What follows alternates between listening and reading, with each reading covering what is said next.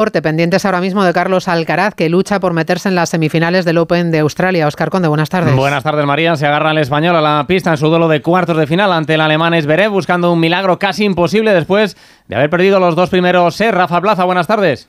¿Qué tal? Buenas tardes. A dos puntos ha estado Carlos Alcaraz de perder en tres sets contra Alexander Esberev y ahora está muy cerca de ganar el tercero. Están en el tiebreak con 4 a 2 para Carlos, con esa opción de forzar el cuarto set ganó Esberev los dos primeros, 6-1, 6-3. Como digo, ahora en el tiebreak, 6-6, 4-2 para Alcaraz. Además, la Real Sociedad se convirtió anoche en el primer semifinalista de la Copa del Rey, ganando 1-2 al Celta en Balaídos. Hoy cita con el Radio Estadio en Onda Cero para vivir otros dos encuentros de cuartos. Siete y media Mallorca-Girona, nueve y media en Samamés, Athletic de Bilbao-Barcelona. Pueden recuperar los Leones al recién regresado de la Copa África Iñaki Williams. Tendrán los Blaugranas las bajas de los lesionados Ter Stegen, Gaby, Marcos Alonso, Íñigo Martínez y Rafinha. Todo un partidazo por alcanzar las semifinales. Los entrenadores Valverde y Xavi. Un rival fuerte que no solo puede ser favorito para el partido, sino también favorito para ganar la competición. Pero eh, jugamos en Samamés y bueno, y queremos ganar. Un caro cruz, uno de los dos equipos quedará fuera, pero hay que estar, hay que estar con los cinco sentidos, hay que competir de la mejor manera posible. Sí, claro, nos jugamos un título, nos jugamos la Copa del Rey.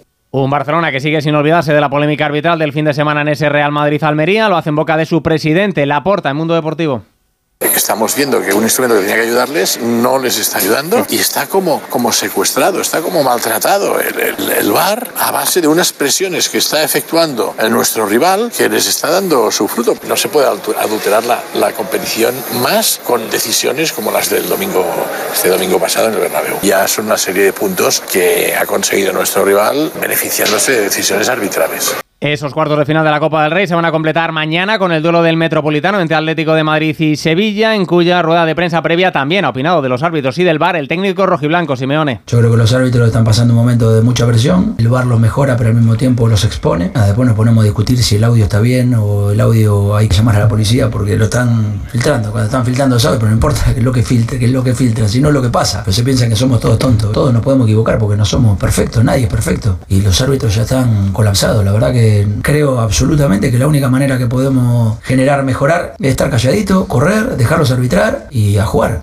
Un Atlético de Madrid que recupera a Reinildo tras volver de la Copa África, que ha hecho oficial el fichaje del portero rumano Moldovan, también la cesión de Javi Galán a la Real Sociedad, mientras que el Cádiz ha presentado ya a su nuevo entrenador, el argentino Mauricio Pellegrino. Y en tenis, buenas noticias, porque ha ganado ese tercer set eh, Carlos Alcaraz en Australia, Rafa Plaza.